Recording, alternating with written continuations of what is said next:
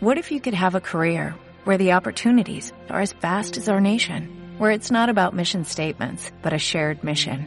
At U.S. Customs and Border Protection, we go beyond to protect more than borders, from ship to shore, air to ground, cities to local communities. CBP agents and officers are keeping people safe.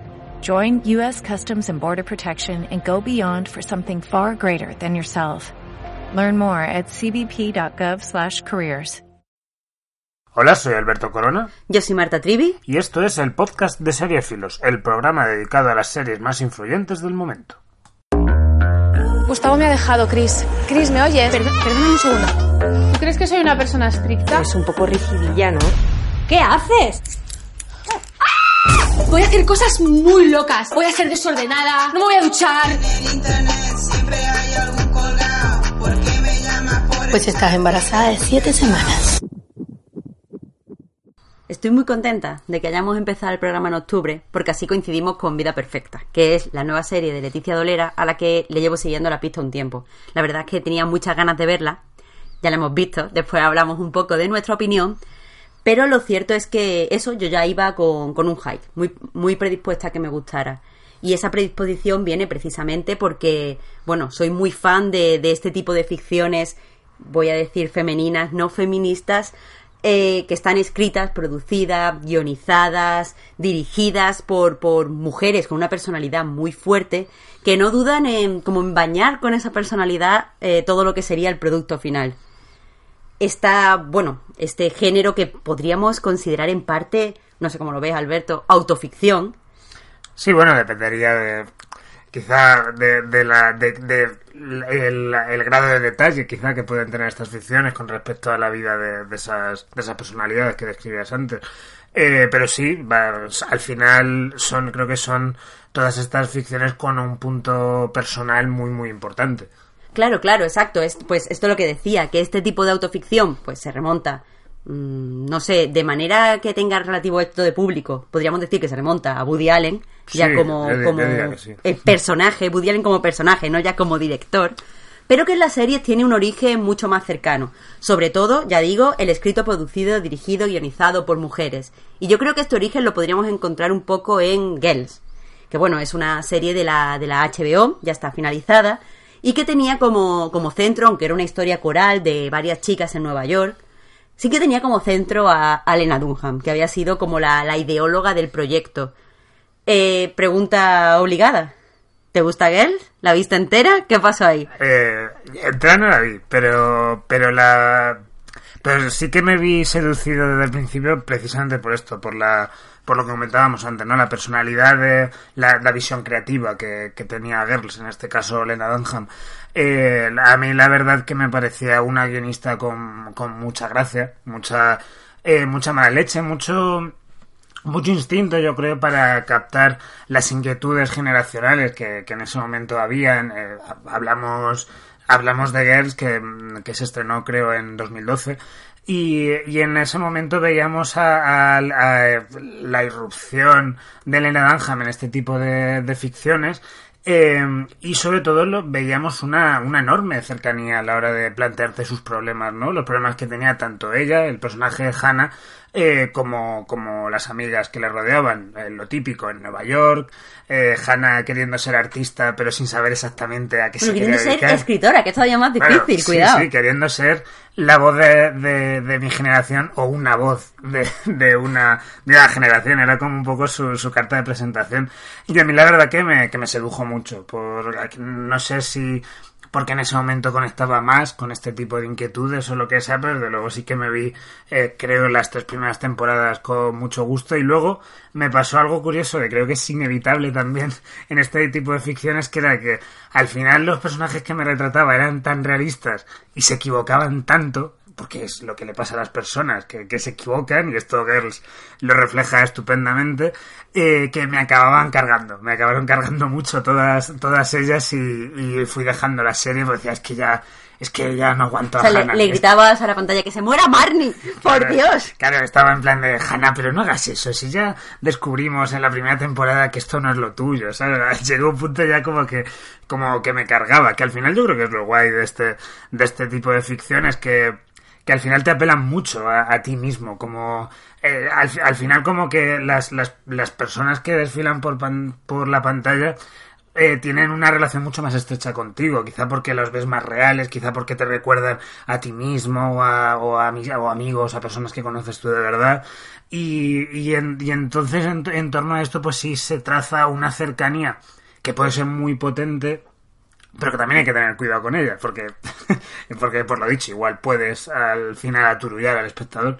Pues a mí me pasó algo que es totalmente lo contrario a lo tuyo. A mí lo que me sedujo al principio de Girls fue eh, como la honestidad que tenía Lena. Dunham para todo. O sea, ella era capaz de representarse como una persona extremadamente patética y como que no le daba vergüenza. O sea, como que, que reclamaba eso. Oye, sí, pues mira, no. Yo qué sé, por ir a lo más simple, también lo más superficial. Yo no tengo un cuerpo perfecto, pero me desnudo. Yo a veces hago chorradas y no puedo evitar hacerlas porque porque soy Ah, así, sí, eso eso me hace ser Hannah. Y lo que me hizo desconectar fue precisamente el darme cuenta de la distancia que había entre las chicas de Girls y de mí. Porque al fin y al cabo les acabé viendo este aire de mujer privilegiada, que no tienen las mismas preocupaciones que yo, que no viven en la misma precariedad. Y al final me, me fue pareciendo un poco falso. De hecho, cuando ahora vuelvo a Girls, la siento como un poquito blanda. Y desde luego lo que me alejó ya que decías que, que hay que lo que tiene la autoficción es que, bueno, son personajes muy reales, a mí lo que me fue alejando al final fue la, la, la propia personalidad de Elena Dunham. Lle- Llegaba a un punto en el que yo no conectaba con la autora y por eso eh, no, no terminé de conectar con la serie. Y es lo que me pasa, por cierto, con, con que podríamos considerarla quizás no autoficción, pero sí uno de estos productos que comentábamos, dirigido, protagonizado y tal y cual, embebido de la personalidad de una autora, que en este caso es Phoebe Waller-Bridge, que a mí no me hace gracia. O sea, quiero decir, eh, sé que es una pedazo de serie, está todo el mundo como loco con ella, pero es que de verdad, es que no, mm, creo que no la disfruto porque su, su autora no me parece graciosa y como no me parece graciosa, pues no puedo entrar en este juego de rupturas de la cuarta pared y tal. A ti, por lo que sé, sí que te gusta mucho, ¿no? Sí, o sea, no, no es que me apasione demasiado, pero, pero sí que me pasa, por ejemplo, algo al contrario que Girls. Que Girls se lo juega todo a que, a que conectes con las vivencias de, de esas protagonistas, a que tú las sientas cercanas. De hecho, era lo que comentabas, el momento en que empezaste a percibir a, a las protagonistas de Girls como, como unas pijas, que, que es lo que había sido Claro, lo, lo he dicho muy fino, pero Sí, me refería a que por son eso que te pijas. molestaba que fueran unas pijas, eh, pues ahí ya se cortó la, la conexión. En el caso de Phoebe Waller-Bridge, ya, eh, y de Fleabag en concreto, ya parte de por sí de, de una, de una distancia. Ya, o sea, para empezar ya no hablamos de, de una, de una chica universitaria que tiene toda la vida por delante. En este caso ya estamos hablando de, de, una señora, como quien dice. Una, una señora ya, que, que ya, Pero, pero señora mala gente. Claro, sí, de una O sea, señora aquí más- señora lo decimos despectivamente. Sí, sí, es una, sí, sí, es una señora que, que su vida es un, es un absoluto desastre y, y que, y que su forma de, de relacionarse con la gente, pues tú de primeras lo ves como con mucha sorpresa, mucho impacto de decir, es que está, está realmente mal, es, o sea, está, está enferma, diríamos, diríamos. Entonces, claro, en este caso, como no juega tanto la carta de, de la, de la conexión emocional, al menos desde un primer momento, porque sí que en la segunda temporada es- hay una jugada que tiende mucho más hacia allá, eh, sí que te tienes que reír de la, de la propuesta humorística que, que, que te, que te lanza. A, mí en mi caso sí que sí que me funciona, me- porque además me gusta mucho sentirme incomodado, no Es percibir esta serie de jugarretas que le hace a la gente de su entorno, cómo trata a las personas, esas borderías que suelta, esos contrapuntos que te da eh, que te da las miradas a cámara, ¿no? La ruptura la ruptura de la cuarta pared y la verdad es que sí que me parece muy muy estimulante, o sea, Pues no, a no no sé, no sé cómo lo verás. A mí en ese sentido, si hablamos de, de estimular, me gusta más, por ejemplo, Insecure. Eh, no sé si, o sea, creo que es la menos conocida de la que hemos mencionado. Pero básicamente es una, es una serie que está, pues eso, escrita, dirigida por Isa Rey, que es una chica pues que empezó haciendo webseries en YouTube y de ahí pues directamente saltó a, a hacer su propia serie ya en una gran cadena. Y básicamente, pues es lo mismo, es, son dos chicas en este caso, una es Isa y otra es Molly, que acaban pues, han salido hace unos años de la universidad, Isa trabaja en una especie de voluntariado en el que ayuda a, a jóvenes de chicos negros de barrio, Molly es una, una abogada y vemos más o menos pues cómo lidian con desengaños amorosos y ese tipo de cosas. Parece muy... como algo muy visto, pero una cosa que me gusta mucho de Insecure es que al estar escrita por una mujer afroamericana, utiliza muchas veces el humor no solo para hablar de sí misma, sino para hablar como de los problemas que ella ve en la sociedad. En ese sentido, me gusta siempre destacar el capítulo en el que Molly se, se liga a un tío y cuando se están enrollando, eh, ella empieza a preguntarle, pues lo típico, ¿con cuántas tías estás enrollado? ¿Qué, ¿Qué has hecho? Y el tío le dice que, bueno, que una vez con un compañero de la universidad, pues tuvieron, no sé, un poquito de experimentación sexual. Y ella pues se horroriza, se horroriza. Y esto lo utilizan como los personajes secundarios como para hablar sobre, sobre la homofobia que hay dentro de la comunidad afroamericana. Yo de esto no tenía ni idea, pero la serie lo explica de una forma eh, como con mucha contundencia, muy bien y es lo que me mola de Insecure, que puedo aprender de Isa, puedo relacionarme con ella, pero también puedo eh, pues ver cuál es su enfoque sobre temas sociales. Y siguiendo con esto de los temas sociales, una de las cosas que, he notado muchas veces en estos productos es que como parten tanto de lo que serían las experiencias de la propia creadora o yo qué sé, de la como de la situación que les rodea, hay algunos temas que quedan como un poco en el limbo. O sea, en Vida Perfecta, por ejemplo, vemos que, uno de los temas centrales es la maternidad. Pero en Girls, en Fleabag, en Insecure, la maternidad se obvia totalmente porque, claro, parte mucho de estar escrito por, por millennials o por millennials ya mayores, pero al fin y al cabo millennials que han crecido en una situación así como difícil, de crisis, y no, no se plantean tener hijos porque ni siquiera tienen trabajo fijo. Y eso es algo que, que sí que aborda vida perfecta. Sí, pero como nosotros a la hora de estudiar esta, digamos, esta perspectiva de, de la maternidad millennial, pues no tenemos demasiada idea, pues hemos preferido ponernos en contacto con, con la periodista Noemí López Trujillo, eh, que acaba de sacar con Capitán Swing un ensayo titulado el, el vientre vacío, donde precisamente inspecciona estas cuestiones.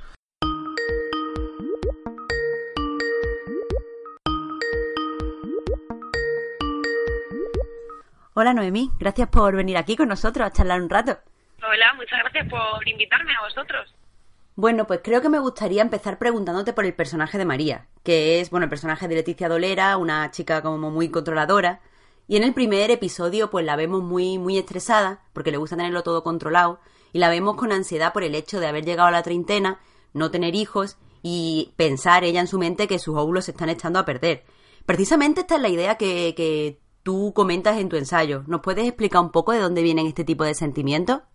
Sí, pues mira, me parece muy acertado como lo has formulado, ¿no? El tema del, del control y, bueno, cómo la pérdida de control sobre sobre tu propio cuerpo pues te, te, puede generar ansiedad, ¿no? Entonces yo creo que eso viene un poco por, por la cuestión de que, de que el, feminismo, ¿no? Gracias al feminismo hemos podido articular un discurso según el cual eh, las mujeres hemos recuperado, ¿no? O, tenemos por fin en teoría la autonomía de nuestro propio cuerpo, pero sabemos que no es así. Entonces la maternidad eh, sigue siendo un lugar de opresión y nuestro propio cuerpo como tal también lo es porque siempre pues no está este esta esta narrativa de que siempre tenemos que ser eh, jóvenes fértiles. Entonces claro eh, yo creo que eh, yo creo que esta cuestión nace de, de, esta idea no de que de que nuestra identidad como mujeres va ligada indiscutiblemente a la, a la identidad de madre y que solo eh, solo nuestra identidad como mujeres se completa no cuando cuando cuando se mm, cuando se genera ese tándem no eh, mujer madre entonces, claro, eh, incluso cuando hemos tomado la decisión de que no queremos ser madres, yo creo que inconscientemente eh, tenemos como, una, un, como un sentimiento casi atávico, como una necesidad de que nuestro cuerpo, aunque no queramos eh, procrear, ¿no? aunque no queramos ser madres, eh, de que nuestro cuerpo sea útil, ¿no? Porque nos han dicho que una de las utilidades, ¿no? Una de las cosas que nos hace ser mujer o que nos valida como mujeres es eh, la, capacidad reproductiva, lo cual sabemos que, o sea, que no, no es cierto, ¿no? Esto es un, como un invento del patriarcado. Entonces, incluso cuando no queremos tener hijos, yo creo que tenemos como, como ese sentimiento de que la valía va en función de nuestra, de nuestra fertilidad y de esa capacidad reproductiva y que a través de eso, ¿no? De, de esa... Mmm, como de, de, la constatación de que efectivamente seguimos nuestro cuerpo sigue siendo joven y puede y puede reproducirse eh, pues a partir de, esa idea no nosotras también nos valoramos más y no, nuestra autoestima aumenta. Entonces yo creo que no in, independientemente de que quieras o no ser madre eh, yo creo que muchísimas no yo creo que la, la mayoría de mujeres en un momento determinado pues se plantea no cuál es la fecha de caducidad de su cuerpo porque socialmente cuando cuando esa fecha de caducidad eh, finaliza no o sea cuando llegamos a esa fecha de caducidad es como si el cuerpo venciese no como si fuese ya un cuerpo eh, no, útil o un cuerpo en, en como si fuese un, un excedente no esto que comentas se relaciona mucho con otro personaje, Cristina, que es la amiga de María, una abogada muy trabajadora, que ha tenido dos hijas y aún así no se termina de sentir satisfecha.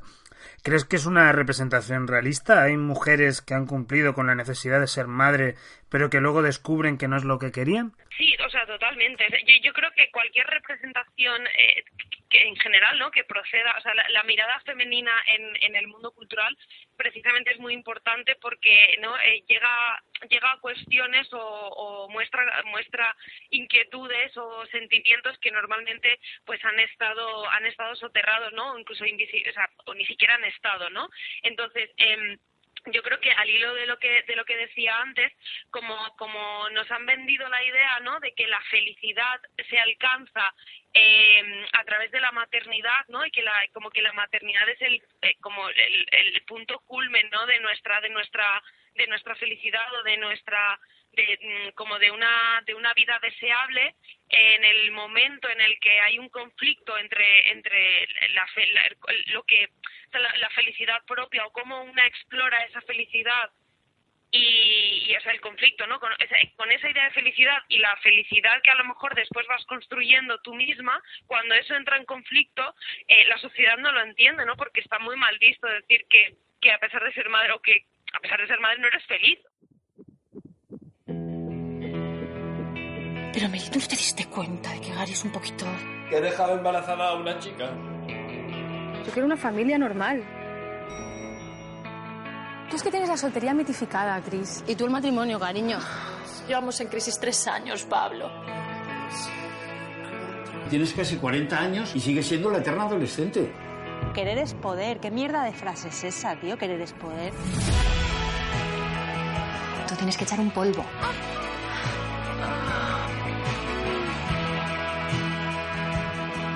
Por nuestras nuevas vidas. Por nosotros. Que lo vamos a requetepetar. Uh, ¿Se está hundiendo? ¡Que se nos cae encima, por favor! Pues eh, vamos a entrar ya al temita, vamos a entrar al lío, porque eh, hoy queríamos hablar de, Vida Perfecta, que es una serie que nos ha gustado mucho. Yo por lo menos me reí un montón. Alberto ha llorado en bastantes ocasiones, pero también os digo que él llora con todo. Sí, pero, pero aquí ha sido un llanto bien. te, ha tocado la fibrita. sí, sí, que me ha tocado mucho la fibra. Bueno, pues os vamos a explicar un poco de qué va, pero no os spoileamos porque no queremos que os perdáis la, la experiencia. El caso es que para hablar de Vida Perfecta, como es una serie coral, tenemos que explicaros un poco de qué van los personajes, porque al fin y al cabo la serie lo que hace es pues seguir su vida y eh, pues contar, contar un poco cómo, cómo sus vidas van cambiando en un periodo de tiempo. Sí, sus malas decisiones. Sobre todo. Toman, claro, toman muchas decisiones y no siempre. Pero se tienen, se tienen lo uno a lo otro. Sí, que eso es bonito. Pero bueno, si tenemos que poner a una, a una protagonista, que ya os digo, todos tienen su, su tiempo para brillar, pero si tenemos que elegir a una, esa es María, que es el personaje interpretado por Leticia Dolera, a la que podríamos describirlo, describirla como, como una mujer como que le gusta tener todo planificado, le gusta tener control de todo. O sea, la primera escena que vemos en la serie es ella de niña diciendo pues que, que, ella, sus únicos deseos son casarse con un señor y comprar una casa, tenerla en propiedad, claro, porque Así es como lo tiene la gente de bien. Y claro, porque nadie de niño sueña con voy a alquilar tal. No, no, ella pero es que ella ya piensa en comprar la casa, ella sueña en la propiedad. En la propiedad, en el acto de comprar, sí. Claro, claro. Entonces ella se imagina con su, con su marido, con sus dos hijos en esa casa y después pues la vemos mm, inmediatamente justo después en, en el banco, ya comprando esa casa que ha sido lo que ella desea toda su vida. ¿Y qué pasa? Que todo mal. Absolutamente todo mal. Está allí en el banco, va a firmar la hipoteca y le dice el prometido, mira María, que aquí se acaba todo. Ella se queda con una mano delante de otra detrás y entonces pues decide hacer lo que todos haríamos en, esa situación, que es un poco como, como irse de farra, ¿no? Irse de juerga. A beber. Sí, drogarse. Ole tu coño, Mary, ole tu coño dorado. Me pelo. Me corta el pelo.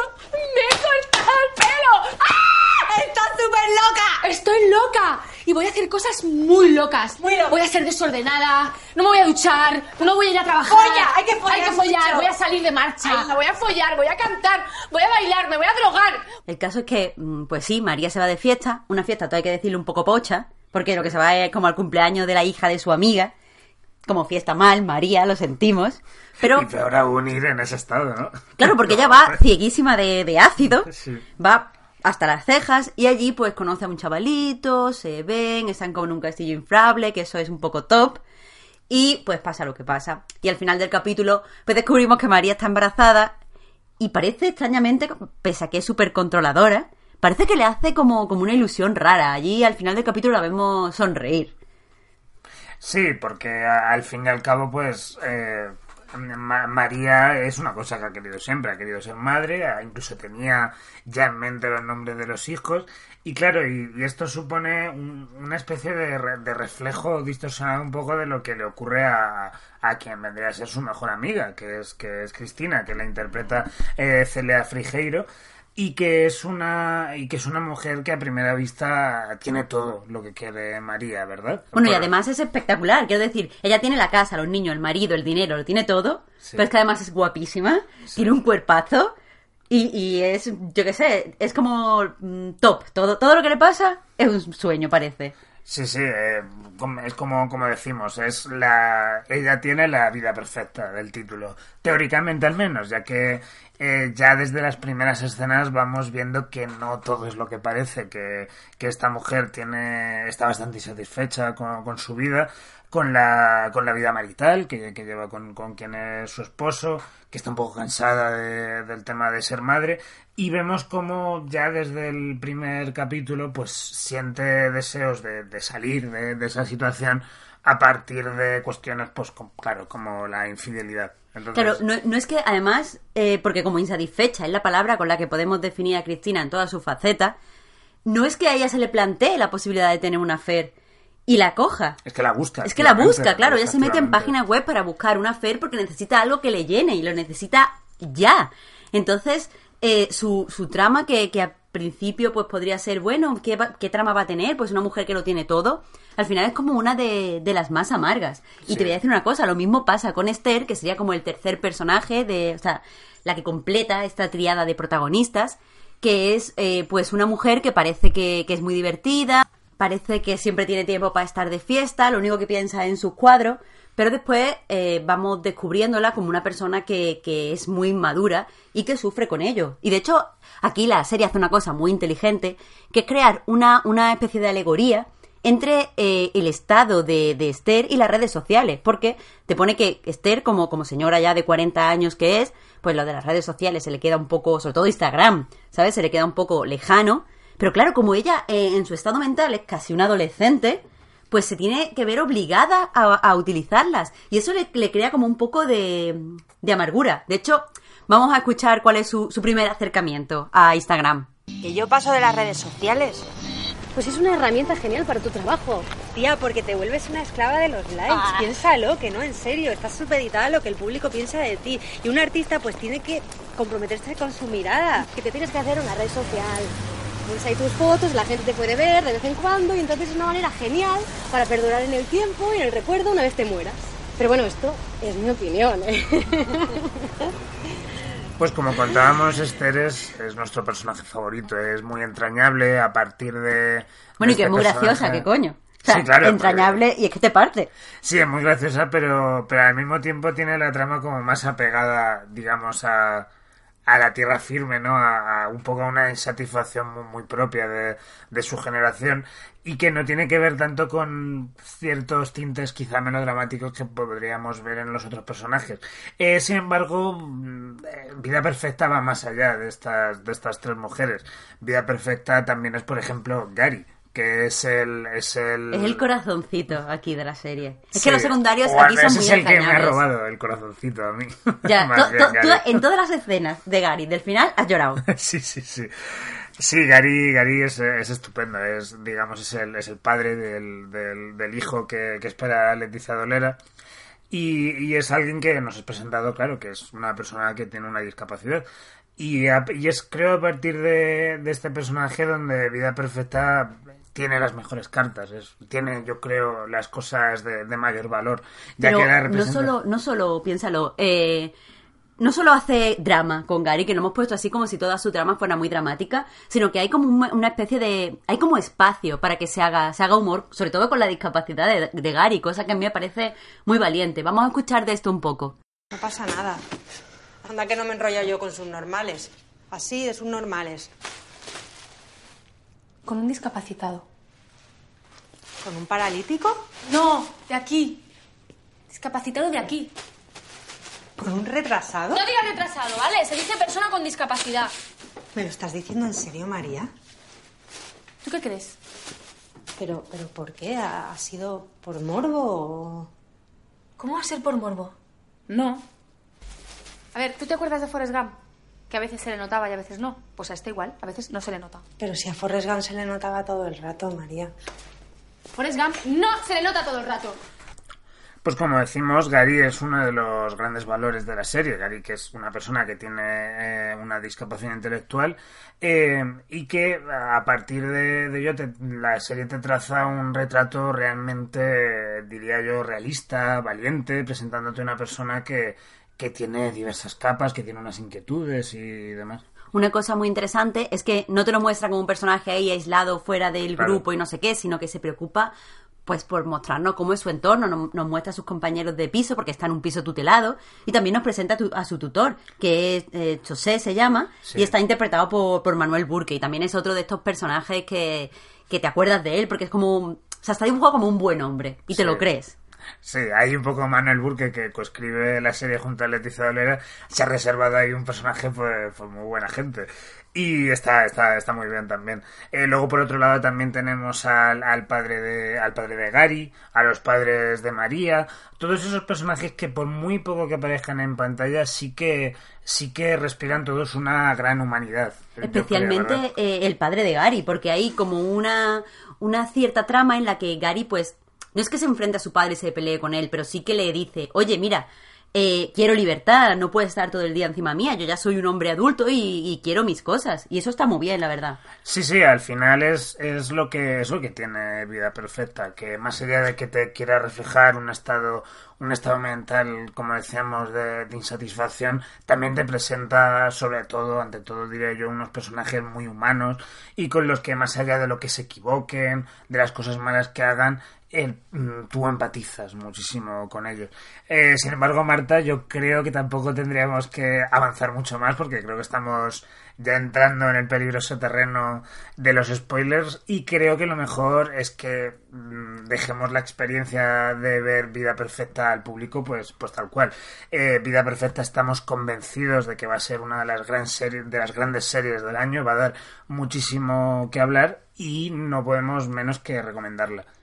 Solo recordaros una última cosa y es que Seriéfilos es un podcast de Bertel en el diario.es patrocinado por Movistar. Y hasta aquí sería el programa de hoy. Hasta la próxima. Adiós.